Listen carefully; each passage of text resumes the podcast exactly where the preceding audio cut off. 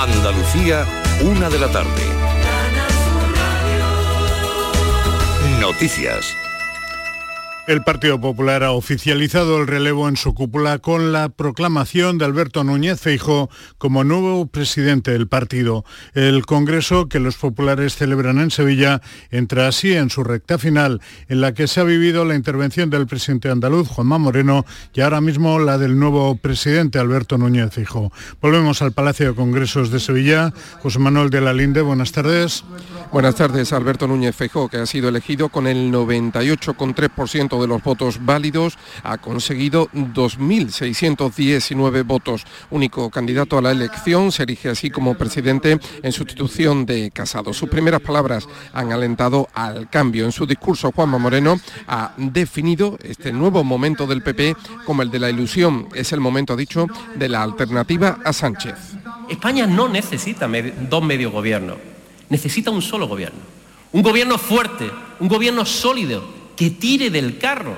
Y todo eso nos ha traído aquí, para abrir precisamente desde Andalucía una nueva etapa, para servir a nuestro país, para ilusionar a la sociedad y para llevar a Alberto a la Moncloa. Para eso estamos aquí, para eso nos hemos reunido, para construir un nuevo porvenir a España y a los españoles.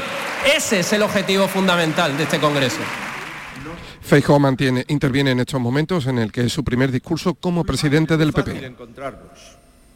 Estamos en la Constitución, estamos en el interés general, estamos en el sentido de Estado, ahí siempre nos localizarán. La primera intervención de Alberto Núñez Feijó como nuevo presidente del Partido Popular. Fuera del Congreso de los Populares, una persona ha fallecido y otra ha resultado herida en un accidente de tráfico entre dos camiones en la A92 a la altura de Diezma en la provincia de Granada. Más datos, Susana Escudero. El choque de los dos camiones se ha producido pasadas las 9 de la mañana en el kilómetro 277 en el municipio de Diezma, donde los dos vehículos han colisionado cuando circulaban en sentido Granada. Hasta el lugar han acudido agentes de la Guardia Civil de Tráfico y personal de los servicios sanitarios, que han confirmado la muerte de una persona. Además, un hombre de 54 años ha resultado herido y posteriormente evacuado por los sanitarios al hospital de Guadix. Durante la intervención de los operativos, ha sido necesario el corte de un carril a lo largo de un kilómetro desde el punto del accidente para facilitarles las labores y la retirada del camión. Y diez personas han sido detenidas en Jimena de la Frontera, en Cádiz, por realizar estafas a través de Internet en todo el territorio nacional. Ana Torregrosa. Los detenidos, dos de ellos ya en prisión preventiva, enviaban correos electrónicos simulando portales bancarios oficiales y después de hacerse con los datos personales y claves de sus víctimas, transferían dinero de sus cuentas a otras de miembros de la organización. La red desarticulada operaba desde Jimena de la Frontera, un municipio campo gibraltareño de menos de 7.000 habitantes. Hasta el momento se han localizado 15 personas estafadas en Madrid, Cataluña, País Vasco y Valencia por un total de 36.000 euros. La operación realizada de forma conjunta por Guardia Civil y Policía Nacional continúa abierta. Y dentro también del capítulo de sucesos sigue abierta la investigación por el abandono del recién nacido en el relleno de un portal en un edificio de Huelva capital por el que varias familias han pedido su adopción. El bebé continúa en el Hospital Juan Ramón Jiménez de la capital en muy buen estado, mientras las investigaciones se centran en el visionado de las cámaras de los comercios del centro para establecer los hechos. Y vamos ya con el repaso de temperaturas. Hasta ahora hay 15 grados en Sevilla Capital, los mismos que se registran en Estepona, en Málaga, y en Moja, Cara, Almería hay 13 grados. Andalucía es la una y cuatro minutos de la tarde. Servicios informativos de Canal Sur Radio. Más noticias en una hora. Y también en RAI y canalsur.es.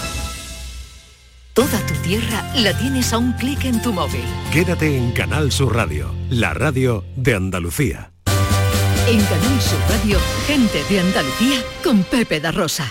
Queridas amigas, queridos amigos, de nuevo, muy buenos días. Pasan cuatro minutos de la una y desde el Museo Arqueológico Municipal de Baza, música en directo, música de la tierra, con el Grupo Municipal de Coros y Danzas de Baza en directo para bailar gambula Grupo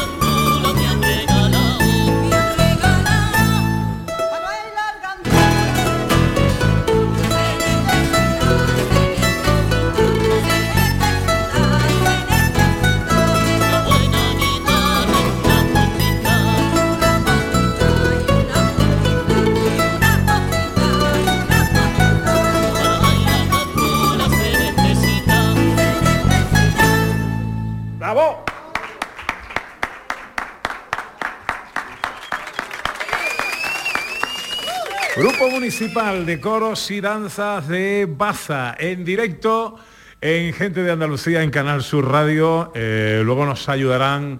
Genial, chicos. Vaya montaje, ¿eh? Aquí, menos mal que está Alberto Ortiz y Paco Estrada, que son dos fuera de serie, que no hay dinero en el mundo. Y yo les voy a pedir un aplauso para los técnicos de Canal Sur, que son unos fuera de serie. Qué bonito esto, Ana. Bueno, me ha encantado, es que lo estaba grabando, por eso no se me oía, porque lo estaba grabando, digo, no me puedo perder esto. Ahora vamos a intentar ponerlo en, en nuestras redes para que... Que ha habido baile y lo- todo, ¿eh? lo- pero además, pero los trajes, todo bueno, luego los preguntaremos, que me parece maravilloso. Sí, maravilloso, sí, sí, enhorabuena, de verdad, ¿eh? Qué- qué preciosidad. de Baza. Hola Sandra Rodríguez, buenos días. Hola, ¿qué tal? ¿Cómo estáis? Muy bien. Acordándonos mucho de ti, Sandra. Ay, no quiero saberlo, ¿vale? Es que sabemos Estoy que te muy encanta envidiosa. Estoy nuestra- muy envidiosa, muy envidiosa. Nuestra historiadora que evidentemente hoy, que no está aquí con nosotros, estará arañándose toda la cara, pero bueno, Mm. eh, nos vamos a ir de escapada enseguida a, a Baza y vamos a descubrir pues un poquito de todo lo que tiene que ofrecernos eh, este destino, ¿no, Sandra? Sí, porque Baza es como una especie de recipiente que guarda un viaje en el tiempo, porque ha estado ocupada desde muy muy antiguo hasta la actualidad. Entonces tenemos para conocer la historia desde todas las culturas, a mucha de prehistoria, mucho de edad moderna, mucho de época íbera, también por supuesto con la dama de Baza, con lo cual viajar a Baza es viajar en el tiempo. Pues enseguida nuestro destino Andalucía de hoy, que no puede ser otro que Baza.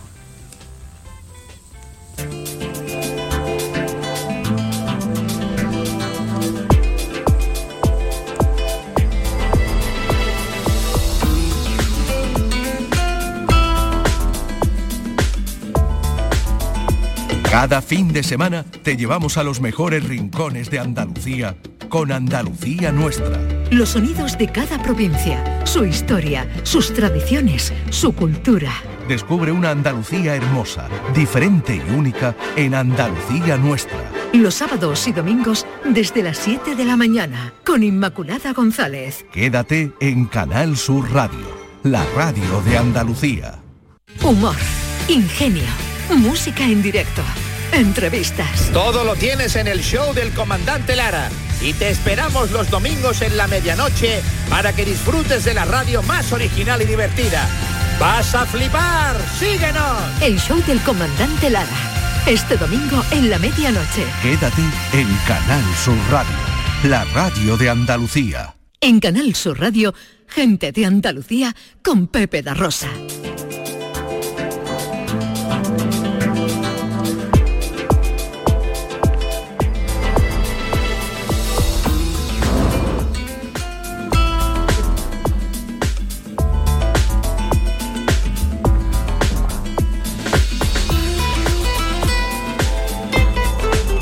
Una nueve minutos de la mañana, ya estamos en nuestro destino Andalucía, no puede ser otro que Baza con nuestra historiadora Sandra Rodríguez y a la mesa se incorpora Isabel Martínez Reche, que es responsable de la Oficina de Turismo, es técnico de turismo y es guía turístico de Baza. Hola Isabel, buenos días, Hola, encantada de estar aquí. Que además vienes de una guía, la visita, ¿no? Ven- Vengo de, de visitar uno de los monumentos más emblemáticos, más bellos de, de la ciudad de Baza. ¿Cuál? ¿Qué es? Cuéntanos. El Palacio de los Enriques. Ah, sí.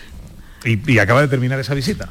No, está todavía en, Ah, vale. en curso, pero, pero quería estar aquí con, con Ah, vosotros. bien. ¿Has dejado solo a los, a los visitantes? No, no, no. Están con, con una excelente persona y, y el mejor guía posible porque él es profesor de, de historia y conoce como, como nadie el, el palacio y bueno, pues está llevando a cabo ahora mismo esa, esa visita con, con toda la gente que ha querido esta mañana pues compartir y descubrir la, la belleza del palacio. Qué bien. Bueno, pues estoy entusiasmado porque entre eh, Isabel y, Ra- eh, Sandra, nuestra historiadora, vamos a dar un paseo magnífico por eh, Baza. Bueno, Sandra, te presento a Isabel. Dile hola.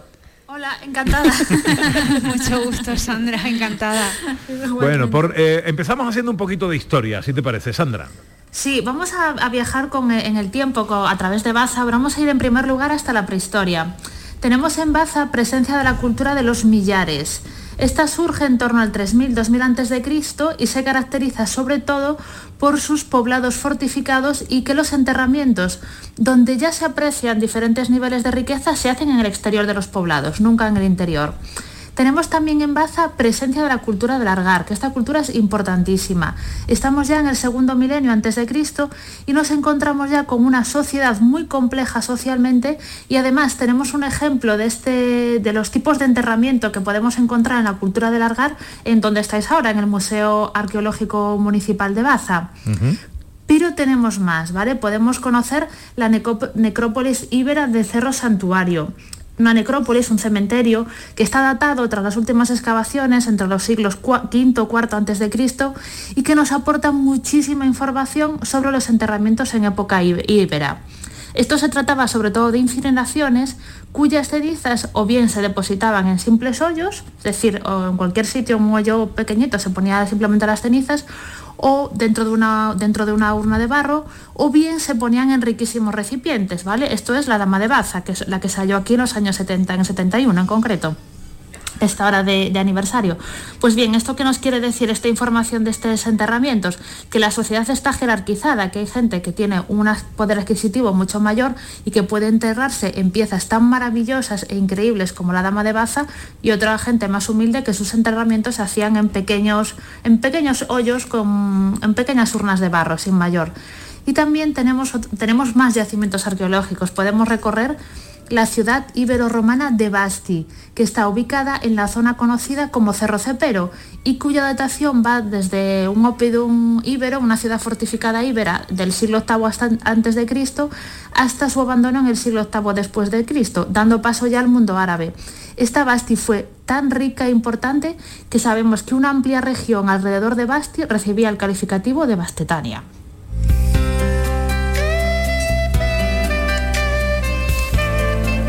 ¿Qué dice Isabel Martínez Reche de todo esto? Tú ve aportando, ¿eh? Nada, pues correctísimo, ¿eh? lo, está explicando perfectamente bien y, bueno, yo animo a, como técnico de turismo a que la gente se desplace hasta aquí, hasta nuestra ciudad, para que descubra pues todos esos eh, yacimientos arqueológicos, porque son de un gran aporte a la, a la historia, pero también es un emplazamiento maravilloso, mágico donde no solamente vamos a descubrir este periodo histórico, sino que nos vamos a recrear con todo lo que, lo que nos rodea.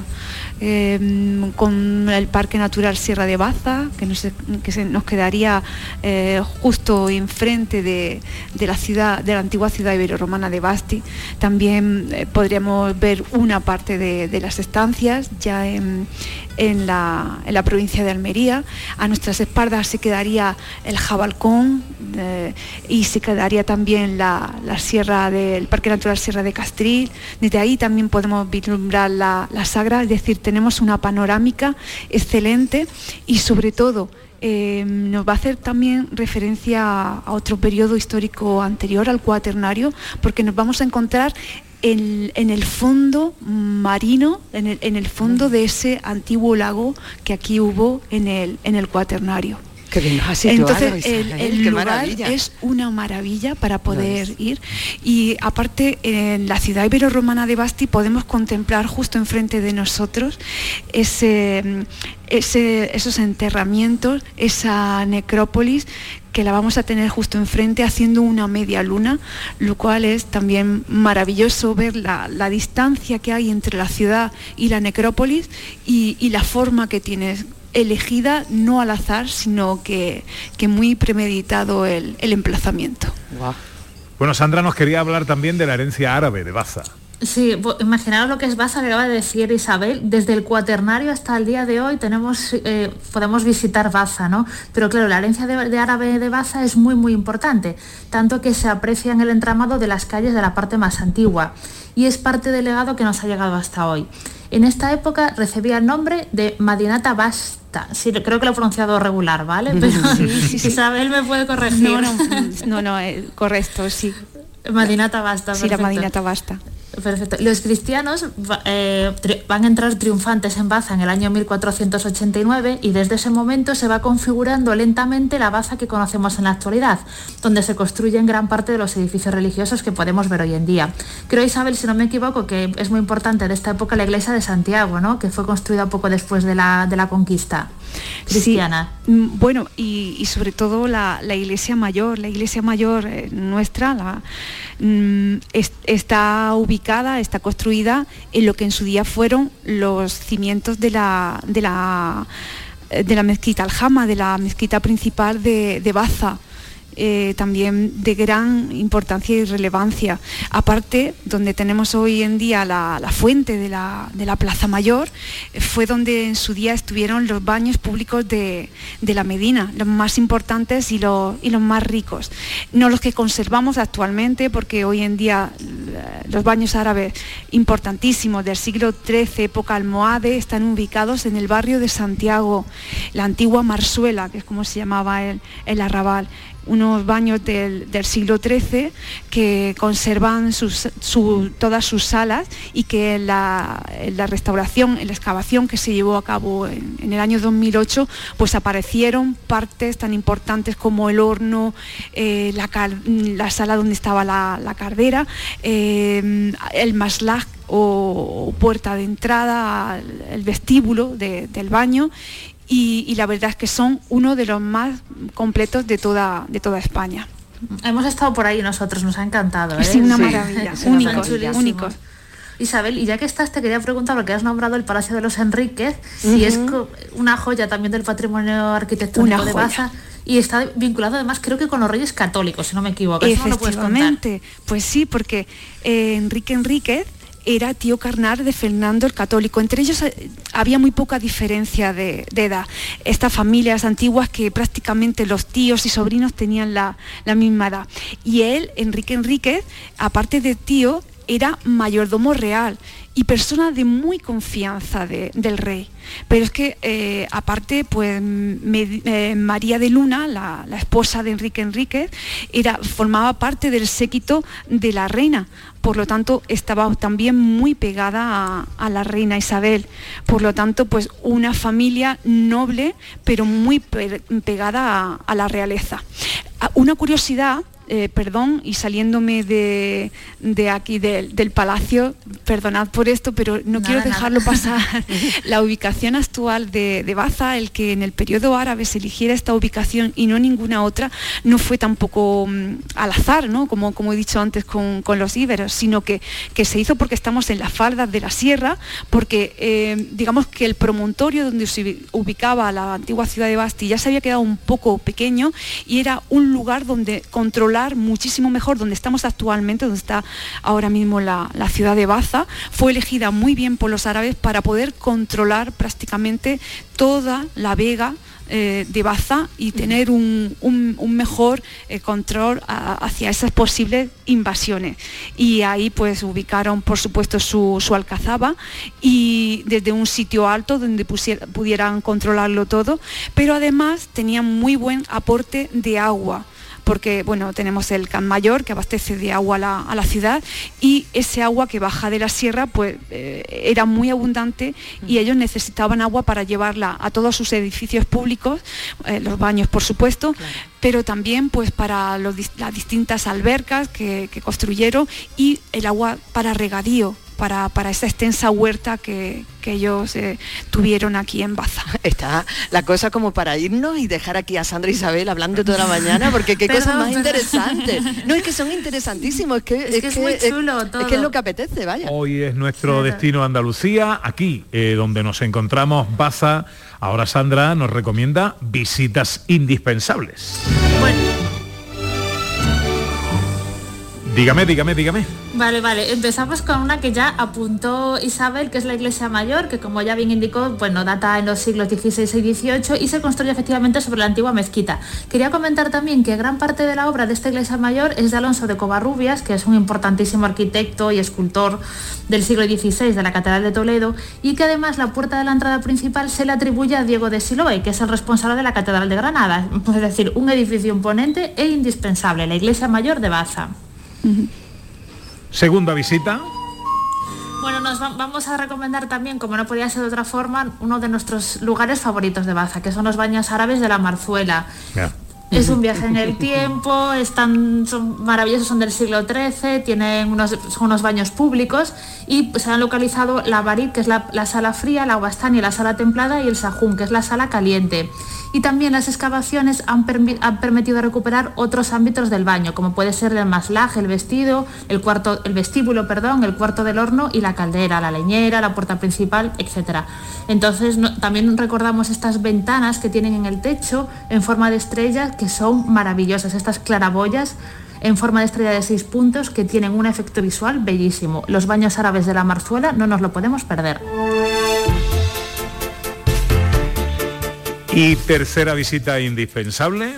Bueno, vamos a recorrer un barrio, el barrio de San Juan, que esta es la parte como más popular de nuestro viaje en el tiempo por Baza. Es conocer uno de los barrios más representativos donde podemos encontrar edificios tan bellos como por ejemplo la Casa de la Teta, ¿vale? Conocida así popularmente por la forma de los adornos de su fachada y otra como la Casa de los Balcones de Palo, con balcones de madera bellísimo que nos lleva a revivir las construcciones del siglo XVI. Hay que recordar que todo el casco histórico de Baza es bien de interés cultural, entonces recomendamos recorrer el barrio de San Juan. La iglesia mayor, los baños árabes de la Marzuela y el barrio de San Juan. ¿Está de acuerdo Isabel? Sí, comentar, bueno, es conjunto histórico, no es claro. histórico, es conjunto histórico. Eh, y mm, comentar también, la, Plaza de los Moriscos, que es como se llama realmente, pues entre los pastetanos efectivamente es conocida como la Plaza de las Tetas, por, por esa fachada con esas incrustaciones plásticas que imitan a, los pechos de la mujer. Hay muchas y diversas teorías, eh, cuando menos es curioso, pero bueno, e, es, es, también un modelo que se da en otras partes de, España, no únicamente aquí en, en Baza, y bueno, pues, pues eso, hay, hay diferentes y diversas teorías y, que bueno. Sí, y, nada, otro apunte sobre el barrio de San Juan es que ahí es donde estuvo la mezquita más antigua de toda Baza, donde está ahora mismo eh, la iglesia de San Juan, eh, fue donde estuvo la antigua más, la, perdón, la mezquita más antigua de, Baza. Qué bueno, qué bueno. Pues em, a mí me vais a permitir que yo incorpore una nueva visita, una Eh, una visita más, especialmente si enamorados de Baza nos quedamos a dormir, y es el Molino Candeal. Y si estamos hablando además de recuperar cosas que en su pasado tuvieron otra función, que fueron cosas antiguas que ya están en desuso, pero que cuando se incorporan a un edificio em, actual, pues añaden un encanto único, y estamos hablando en este caso de Molino Candeal, que es un lugar para descansar maravilloso. Una cosa fantástica. Está con nosotros Cristina Torres García, que es la propietaria del hotel eh, y apartamentos Molino Candeal. Hola Cristina. Hola, muy buenas gracias por su invitación. No, gracias a ti por tu trato que hemos estado ahí maravillosos. ¿eh?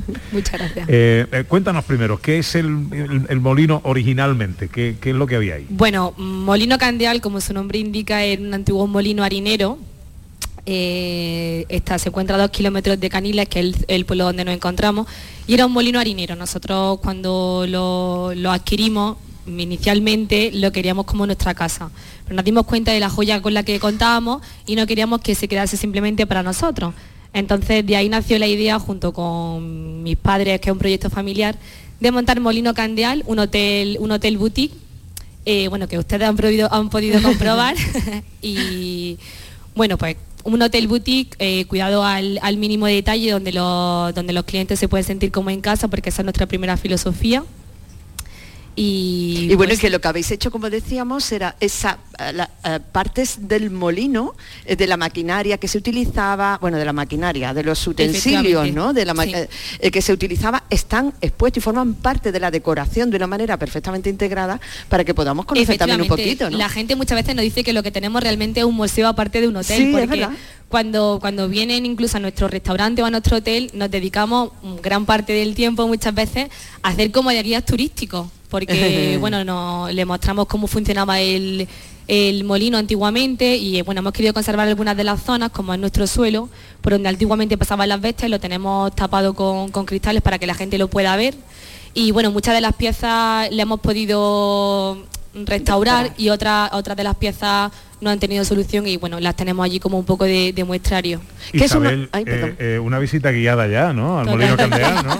Fenomenal. ¿Eh? Vaya, eh, nuestro Sí, sí, patro- sí. patrimonio etnográfico Baza es una Eh, maravilla. importante también, que- importantísimo para comprender el- el- nues- nuestro actual Claro, forma, sí. nuestra actual forma de, de vida, ¿no? El- el- lo que nos hace ser como Lo- somos. Efectivamente. Además quedan muy sí. poquitos molinos restaurados porque es una pena realmente. Es verdad Mm, que en esa sí, zona es había verdad, bastante, muchísimo, bastante muchísimo. molinos. Nosotros cuando, cuando nos pusimos a documentarnos, aparte de para, para, o sea, para saber de dónde había nacido el molino, eh, estuvimos tratando con los libros de apeo de Caniles que eh, ya en 1492 ya existía nuestro molino que se denominaba molino de Tarik. Ah, digo que es una experiencia única dormir con todo eso al Sí. lado, ¿sabes? Y, y saber que estás durmiendo en ese mismo lugar que, eh, que tenía antes esa función en la que trabajaban, vivían personas, de todo eso.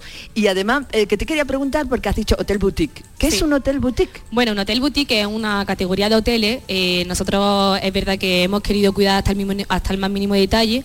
Nuestras habitaciones, como habéis podido comprobar, son habitaciones muy pequeñas, eh, muy bien decoradas y principalmente se le da una calidad a nuestro cliente que no se le da a lo mejor en un hotel más industrial.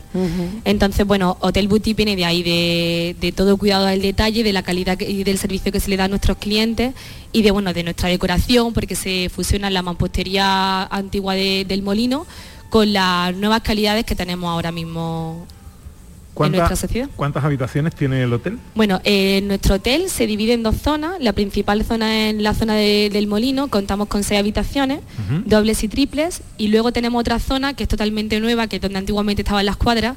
Eh, tiramos toda esa zona, re- la volvimos a hacer de nuevo, hicimos una zona de apartamentos. Eh, tenemos cuatro apartamentos con capacidad para cuatro y cinco personas y una suite. Mira, y decía anoche que iba a estar nerviosa. pues, pues, Bueno. mira, ya lo podemos incorporar a la radio. Con esta calidad, esto sí está genial El aquí. padre Rafael que está ahí que se le cae la baba, escuchando a la niña. Sí, sí, sí. Oye, eh, Y unos desayunos, y unos desayunos que hay. Vaya. y, y sobre todo, y esto es lo que a nosotros nos gusta eh, poner en especial relevancia, es el emprendimiento de un, eh, una familia. Esto no es una cadena hotelera donde hay una gran inversión detrás, con fondos ni con historia. Esto es una familia Sí. que ha decidido apostar todo a un proyecto hermoso, lleno de humanidad. emocionar y todo. Pues mire, esto es eh, un proyecto familiar, como, como bien habéis dicho, nosotros somos una familia muy unida, la gente que nos conoce lo saben. Eh, nosotros venimos de otro sector completamente diferente. Eh, yo es verdad que había estudiado turismo y bueno, decidimos emprender junto con mis padres, que tengo la gran suerte de contar con mi padre y con mi madre. Eh, bueno, eh, hace un año tuvimos un, Vamos a terminar llorando una todos. aquí. tragedia muy grande y, y bueno, yo sé que gracias a mi hermano que nos está ayudando desde donde está, eh, hoy día con trabajo, con esfuerzo, con dedicación y con mucha pasión, eh, estamos donde estamos porque, mm, bueno, trabajando duro todo se consigue y siempre digo lo mismo, pero es que al final los sueños se cumplen y, y nada, estoy súper agradecida con, con la gente que nos visita y bueno, con el trabajo tan duro que hacemos porque, porque sí, somos, somos una familia muy trabajadora. Hay mucho cariño, mucha valentía, mucha nobleza. mucho Muchas trabajo. gracias. Hotel Molino Candeal, ya saben eh, nuestra recomendación si vienen a Baza o a sus alrededores. Se encuentra a tan solo una hora de Granada, 35 minutos de Guadix, a 10 minutos de Baza. Eh, no tiene pérdida y desde luego lo que sí se pierde es el corazón. En un sitio como este, donde te tratan directamente sus propietarios y con muchísima alma. Eh, bueno, dame un número de teléfono, una web o algo. El 958-710-001. También nos pueden reservar por WhatsApp si quieren en el 686 38 99 o bueno, en nuestra página web www.molinocandeal.com. molinocandeal.com y no tiene ninguna pérdida 958 710 001 Eh, Cristina enhorabuena por lo que hacéis mucha suerte Muchas gracias de verdad por su visita. y siempre nos tendrá háblame de tú o perdemos las amistades ¿eh? Pero empezó de tú, pero luego ya... Sí. que te vaya todo muy bonito Muchas gracias. Sí, Espero a volver a verlos por nuestro hotel y por nuestra ciudad. Seguro. Muchas gracias, Seguro. muchas Muchas gracias. Cristina Torres es eh, propietaria del Hotel Molino Candeal. Eh, bueno, Sandra. Sandra. ¿Qué tal? Estoy por aquí, sí. ¿Tú tienes algo más que añadir o te dejo que te vayas con Bueno, Roy? Me voy con Roy, pero solo quiero decir una cosa muy rápida. Hemos comentado, eh, tanto Isabel como yo, que todo lo que podemos ver en, en Baza, pues a nivel grande, ¿no? Como a nivel vistoso. Pero recorrer Baza en sí nos va, a, empe- eh, nos va a permitir encontrar pequeños puntos de interés que también son fantásticos a la hora de dar un paseo. Por ejemplo, tenemos la Torre de las Cinco Esquinas, que ya son restos de estas fortificaciones antiguas de, que, se, que se hicieron en la época, de, en la época árabe. O por ejemplo podemos encontrarnos también paseando con el Palacio de los Páez de Espinosa, que tiene una ornamentación en la fachada principal fantástica que data del siglo XV. Es decir, que aparte de todo el patrimonio que tiene, recorrer y pasear por Baza también es un placer. Eh, algo que añadir, Isabel. Pues añadiría las antiguas carnicerías, el corralazo, pasear por el barrio de, Santiago. Hay calles que son una maravilla, que nos, recuerdan mucho ese, pasado árabe. Calles estrechitas, mm, con, con patios, con, con solana arriba.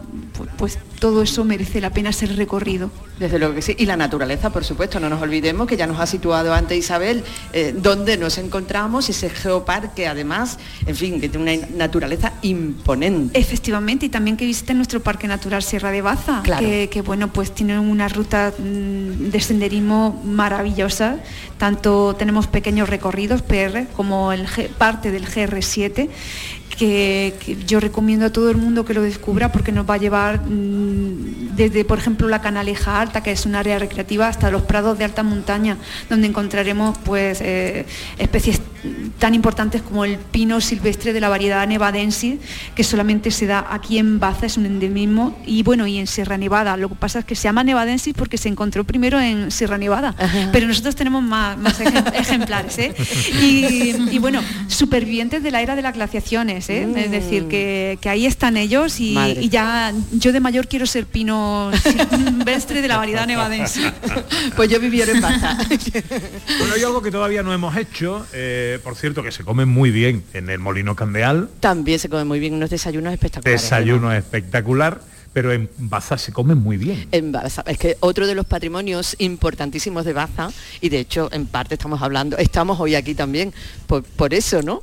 Es su gastronomía. Se come maravillosamente y son ejemplo además de tratamiento de productos de kilómetro cero, Pepe, que eso es una cosa muy importante. Una de las más recientes muestras de la excelencia gastronómica de Baza es el restaurante Calisca, cuyo propietario y chef está con nosotros, Paco García. Buenos días. Buenas tardes, buenos días a todos amigos. ¿Cómo estás? Pues muy bien, agradecido de estar aquí compartiendo este ratito con todos vosotros. Y Muy emocionado por la amiga Cristina, que nos ha dejado a todos con esas Sí, palabras. nos ha emocionado a todos, vaya. Tremendo porque Estamos todos además aquí con el pañuelo. la, la historia personal de la familia pues también eh, merece y despierta esas emociones. ¿no? Eh, bueno, Paco, que eres muy joven. Bueno, eh, Para ya- que se hable también de ti. Ya voy cumpliendo mis añitos. Pero bueno, sí, pues, empezamos esto, empecé con 27, casi 28 años. Y pues bueno, después de una trayectoria de esfuerzo y con un trabajo muy duro detrás, pero con muchísimo espíritu y con muchísima fuerza para tirar para adelante. Y aprendiendo de los, de los grandes, ¿no? Y al lado de los grandes. Hemos, hemos estado con personas de cierta índole a nivel gastronómico, tanto en el panorama, panorama nacional como internacional, y eso pues ha hecho crear, generar un bagaje importante que ahora pues estamos desarrollando y proyectando en, en nuestra ciudad. ¿De qué manera, Paco?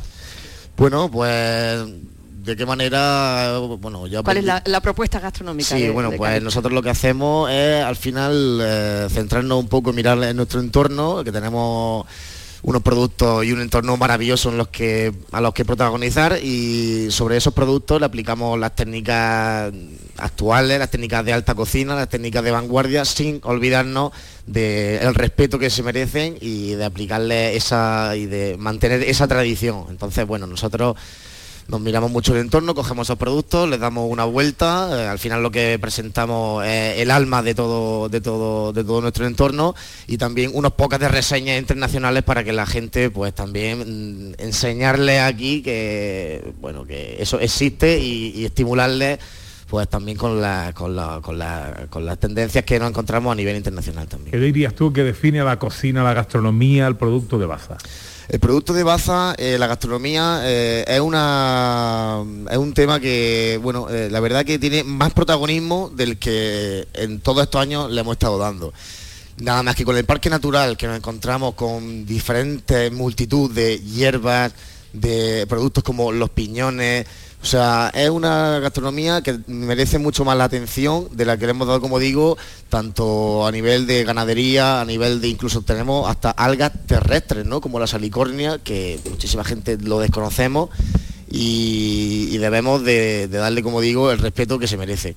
Eh, frutos como los caquis, frutos como los membrillos, millones eh, de tipos de setas y bueno, no solamente centrado en una carne o, una técnica a la que aplicarle, sino en todos esos productos que nos representan al fin y al cabo, ¿no? Como frutos secos, como distintos productos de la temporada, o sea que la verdad que tiene mucho más protagonismo, como digo, que, que a lo mejor le hemos estado dando todos estos años. ¿eh? Hoy que tenemos en el menú, por ejemplo.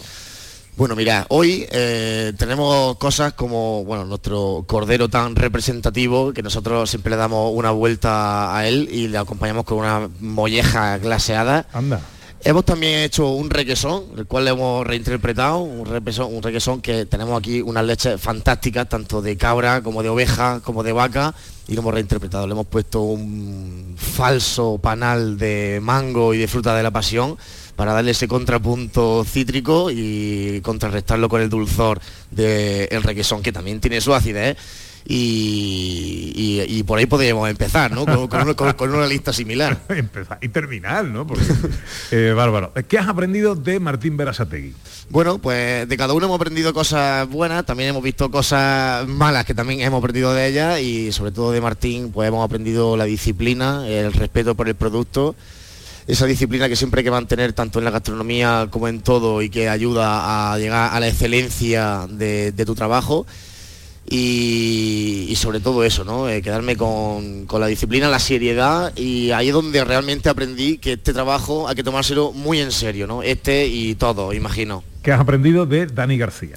Pues Dani García, un tío muy despierto, un tío muy, muy, muy ávido y, y aprendí también que de todo ello, ¿eh? de cada uno de ellos, aprendí a mirar a lo tuyo, a tu entorno, a no salirte de ahí y eso realzarlo, ¿no? Eh, cada uno eh, no podemos tampoco fijarnos en que los japoneses hacen un tataki y tal, vale, perfecto, pero es que nosotros tenemos una riqueza tal que ellos han sido los que realmente han empujado esa fuerza y me han, me han contagiado esa visión de, de centrarnos en nuestro panorama. Que llevamos un rato hablando del restaurante Calisca y no sabemos qué significa Calisca. Pues mira, Calisca, eh, nos centramos para darle el nombre en la cultura íbera. Yo quería darle un nombre cultural al restaurante y bueno, y hablando con ciertas personas que se dedican a la investigación de la historia en Baza, pues empezamos a, a indagar en el vocabulario íbero y Calisca proviene del término calis, que significa trigo en íbero,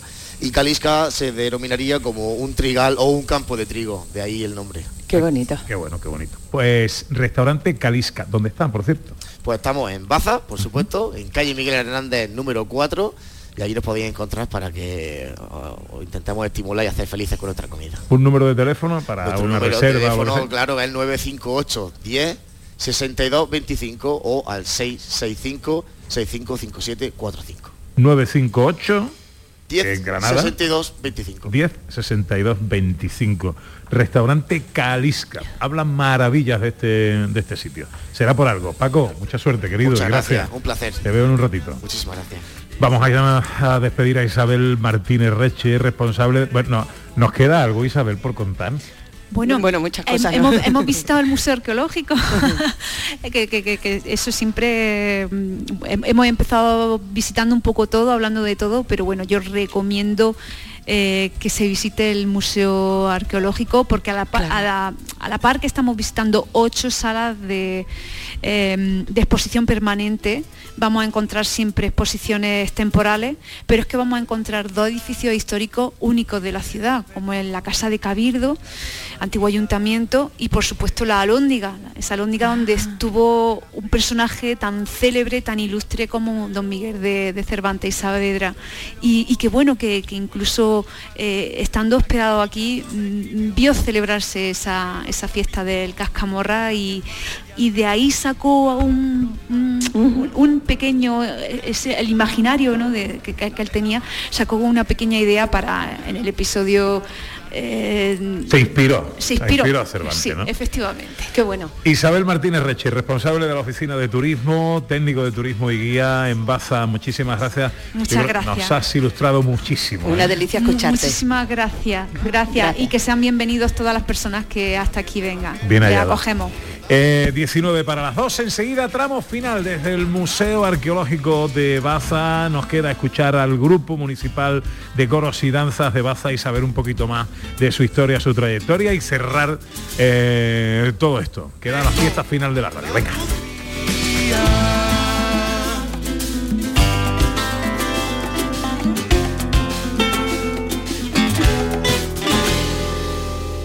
Noticias fin de semana. El repaso a la actualidad del día con la última hora. Las noticias locales, el deporte. Noticias fin de semana. Sábados y domingos a las 2 de la tarde con Margarita Huerta. Quédate en Canal Sur Radio, la radio de Andalucía. En ruta. Viajamos contigo. Somos el pasajero de al lado. Que te informa del estado de las carreteras y te brinda la mejor compañía. En ruta. En las tardes del fin de semana, la radio te sirve. Canal Sur Radio, la radio de Andalucía. En Canal Sur Radio, gente de Andalucía con Pepe da Rosa.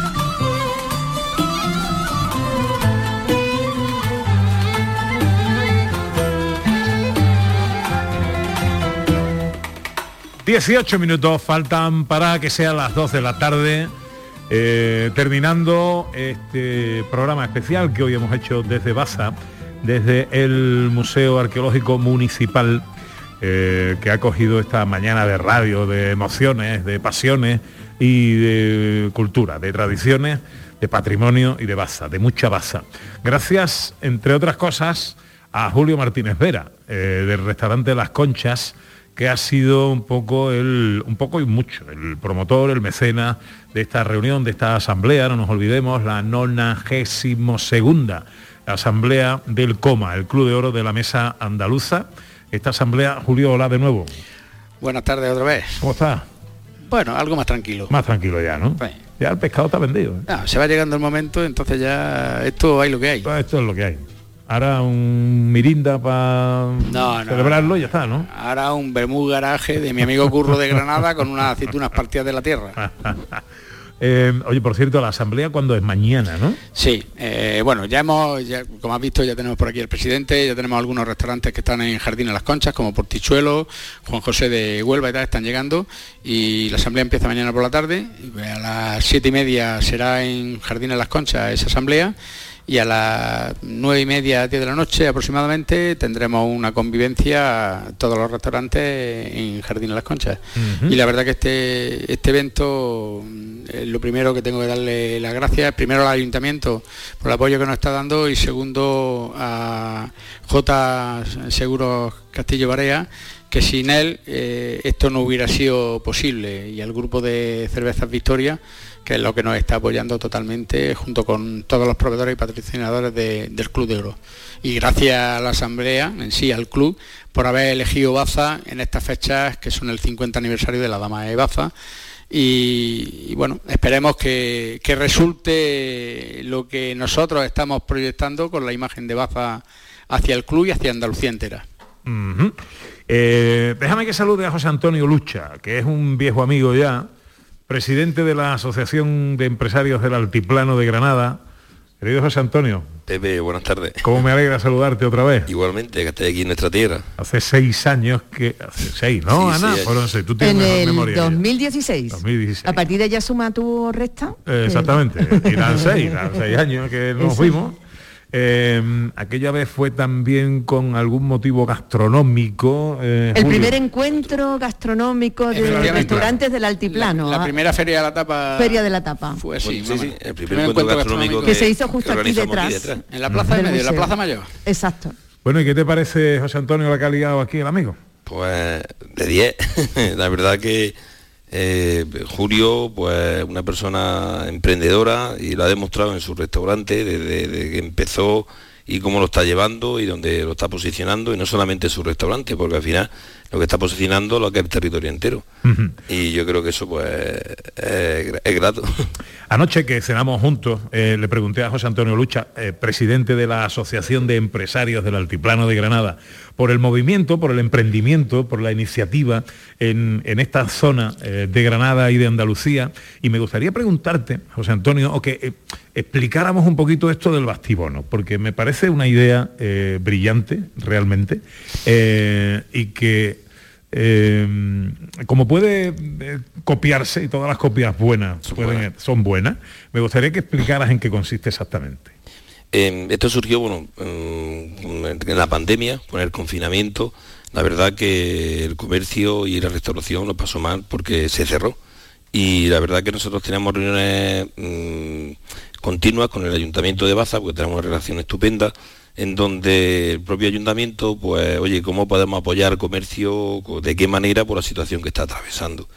Entonces, pues surgió la idea de, este bastibono, que el bastibono al final es un bono de 20 euros, que el usuario paga 15 euros por él y puede gastarlo en cualquier establecimiento de, aquí de Baza por, ese importe de los 20 euros. Eh, hay que agradecer al ayuntamiento que mm, la semana pasada eh, se hizo una emisión nueva de, 5.000 bastibonos y además muy fácil de utilizar porque se pueden comprar tanto lo que es la Casa de la Cultura aquí de Baza como lo que es el Parque Municipal. Eh, cada bastibono tiene un QR donde aplica el QR y vienen todos los comercios asociados que, aceptan el bastibono y pues te gastas 75 euros, te llevas 100 euros de, compra. O sea que que es bastante positivo. ¿Cómo, funciona eh, eh, la cosa? ¿Quién paga esos 5 euros de diferencia? ¿El ayuntamiento? Lo paga el ayuntamiento. El comercio recibe lo que son, cuando hace la operación de venta, pues son 150, pues 100 euros en, en bastibono y 50 euros en, moneda, en metálico o con tarjeta. Y lo que es el comercio, a final de mes le hacemos la factura a lo que es el ayuntamiento y el ayuntamiento tarda poco y paga, paga los bastibonos es buen pagador el ayuntamiento de Sí, sí, sí, sí. Por lo menos sí, eh, con los bastibonos sí están funcionando bien. Y al final lo que está dinamizando un poco lo que es la economía. Se ha notado, esa dinamización se ha notado. Se nota al final porque pensás que Baza, aunque estamos eh, a distancias largas de capital de provincia, pero al final los centros comerciales grandes hacen mucho daño y al final que se desplaza a un centro comercial, pues tiene que pagar gasolina que se ha puesto por las nubes, tiene que hacer la comida y aquí está aprovechando con lo mismo que puedes comprar en un centro comercial grande, lo tiene aquí en la ciudad de Baza y encima con un descuento que, que, bastante. ¿Qué tipo de comercios están adheridos a, este programa? Pues en principio están adheridos casi todos los comercios, lo que son de comercio de zapatería, de tienda de ropa, para farmacia, óptica, todos los comercios. Qué bueno. Bueno, oye, Ana, te veo que estás ahí muy bien acompañada. Hombre, estoy perfectamente acompañada. No hay bastibono bastante para comprar el arte que tengo yo aquí delante de mí. bueno, estás con, el Grupo Municipal de Coros y Danzas de Baza. Eso es, que tenemos una deuda con ellos porque los queremos volver a escuchar y a ver bailar. Y Diego Alonso Gallardo es su director, que me decía antes, Diego, que lleváis 40 años, ¿no? Como grupo municipal llevamos 40 años, efectivamente. Tenemos la gran suerte de que el ayuntamiento en el 1982 apostó por un grupo de barrio que estaba funcionando bastante bien, nos hicieron una oferta interesantísima, aceptamos las condiciones y hasta la fecha de 1982-2022. Contentísimos de que este, el apoyo institucional siempre haya estado porque conocemos otros montones de grupos de Andalucía y del resto de España que se las ven y se las desean para sobrevivir en este mundo tan difícil del folclore. Y que hacéis un trabajo importantísimo porque lo que hacéis es investigar para podernos mostrar en la actualidad la historia ¿no? de estos bailes, de estos cantes que se pierden. ¿En, qué tiempo? ¿Sabemos qué, datos tenemos del el folclore de Baza? Pues mira, nosotros estamos hablando prácticamente desde aproximadamente del siglo XVIII, eh, finales también del XIX, que es cuando empiezan los movimientos importantes del majismo a, difundirse en toda España. Y, efectivamente nuestras danzas principalmente datan de esa época, aproximadamente igual que la vestimenta, ¿vale? Y bueno, pues en nuestra tierra sobre todo disfrutamos de mm, diferentes estilos de baile, como son los fandangos muy extendidos por toda Andalucía, yo creo, y por toda España, yo creo que el, el baile por excelencia de España junto a la jota y por supuesto la seguidilla. Son los tres palos, como yo le llamo, del folclore que más, que más difundimos. Y nosotros, pues desde, desde que nos constituimos en grupo municipal, pues llevamos investigando, recuperando, sobre todo manteniendo y dándole a conocer eh, eh, nuestras danzas a las nuevas generaciones. yo siempre digo una cosa, nosotros tenemos la suerte de heredar un patrimonio, es como el que hereda una vivienda. Y nuestra filosofía es eh, mantener la estructura, pero por dentro hacerla mm, habitable. Y eso es lo que pretendemos pues, con nuevas incorporaciones de instrumentos, con incorporación de, mm, de coreografías un poco más actuales dentro de nuestras posibilidades, puesto que somos todos autodidactas. La verdad es que es importantísimo eso que nos dice Diego Alonso, importantísimo porque si no fuese por la labor que hacen grupos como este grupo de coros y danzas de Baza, pues no podríamos conocer todo esto que es parte también de, nuestra historia y de, y de nuestra cultura. Además, una cosa muy bonita que hay mucha gente joven que forma parte del grupo. El, vestuario. Nos gustaría saber, porque tenemos aquí parejas de baile, que, ya estamos poniendo vídeos para que lo vean nuestros oyentes, eh, ¿qué sabemos de, esta ropa, Diego, de, los trajes? que ¿Es el traje típico de Baza, este que llevan?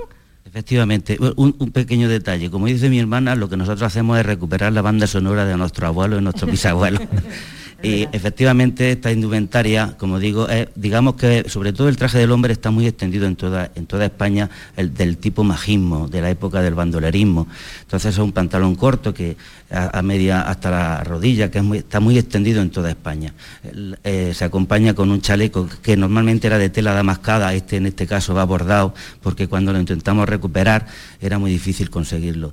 El traje original va acompañado con una botonadura de plata, con botón tipo charro, que es una de las joyas que tiene el, traje del hombre. Y se, termina, se suele llevar con la, cabeza cubierta, con un pañuelo, como siempre, y un sombrero de tipo catite, siempre con su faja que le servía tanto como, como para protegerse del trabajo como, como monedero. Y ya el traje de la mujer es la joya de las joyas, porque es, ¿eh? un traje bordado a mano con forma fito, sería un refajo fitomorfo, porque aquí en Baza se suelen hacer motivos principalmente florales, es muy raro encontrar algún motivo que no sea en esa, en esa línea. Se suelen bordar sobre paño negro con, mucho, con lana de colores, con, con una técnica que ahora mismo no recuerdo el nombre y seguro que si alguien por ahí me la apunta, eh, creo que es el realce, efectivamente, la técnica del realce, que aquí en Baza hubo muy buenos talleres de confección e incluso todavía hay una empresa que se dedica a hacer el refajo de forma ya un poco más industrial, pero respetando sobre todo la, estructura. La, magnificencia también de esa, prenda es que está hecha a mano principalmente por la madre de, de las personas que luego lo va a llevar. Se solían llevar también un bolsillo que se llama faltriquera y que solía llevar las iniciales de esa persona de la persona que lo iba a heredar. O sea que son prendas únicas, hermosísimas y de un valor incalculable. Tenemos datos de algunas de más de 200 años de existencia. Hay otra modalidad de, refajo, nosotros la llamamos refajo porque a la falda normalmente en toda España se le llama refajo.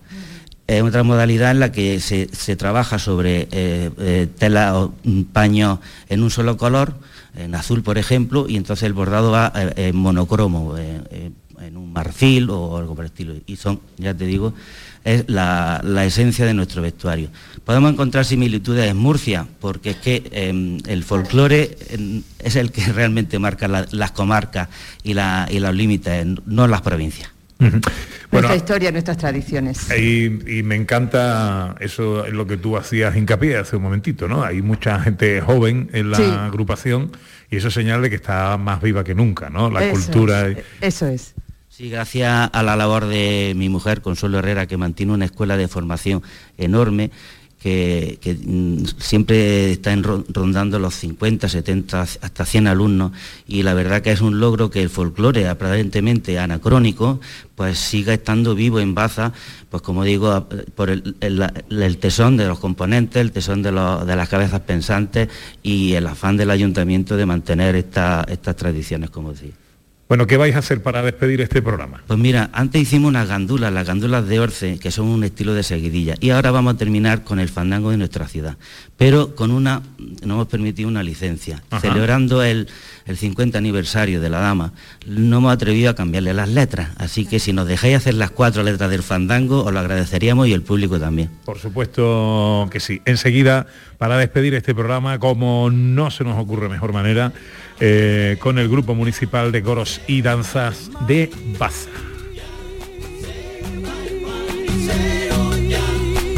Antes eh, vamos a ir despidiéndonos, vamos a ir diciendo adiós, querido Julio Martínez Vera, inasequible al desaliento, eh, restaurante Las Conchas, gracias por todo. Espero que estés feliz y contento. Gracias a vosotros, gracias por darnos esta oportunidad y gracias por difundir Baza Andalucía entera en el día de hoy. Y muchas gracias a la Asamblea por haber acogido a Baza como ciudad para esta 92 Asamblea. Gracias a, la- a nuestro ayuntamiento, a nuestro alcalde Manuel Gavilán, eh, Asociación de Empresarios, Javier Castillo Barea y Seguros Catalán Occidente. Sin ellos esto no hubiera sido posible. Y sin ti, querido amigo, que tienes más fuerza de la que te cabe en el cuerpo. Un abrazo enorme. Cuídate. Igualmente. José Antonio Lucha, presidente de los empresarios del Altiplano. Gracias también, me alegra mucho verte. Igualmente, muchas gracias a vosotros. Y reciban todos el saludo de toda la gente que hizo posible este ratito de radio y de pasión por Granada y por Baza y su altiplano. Paco Estrada y Alberto Ortiz, para los que pido un enorme aplauso, si son ustedes tan amables.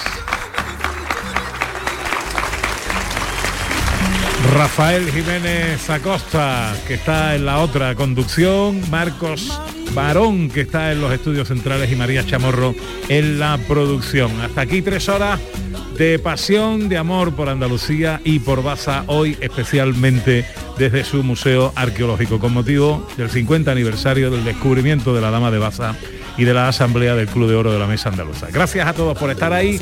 Volveremos mañana. Serán las 11. ¿Mañana? Sí, mañana. Hoy es sábado. Volveremos mañana y serán las 11, digo yo. Ahora nos vamos con el coro municipal, el grupo municipal de coros y danzas de Baza. Hasta mañana si Dios quiere, amigos.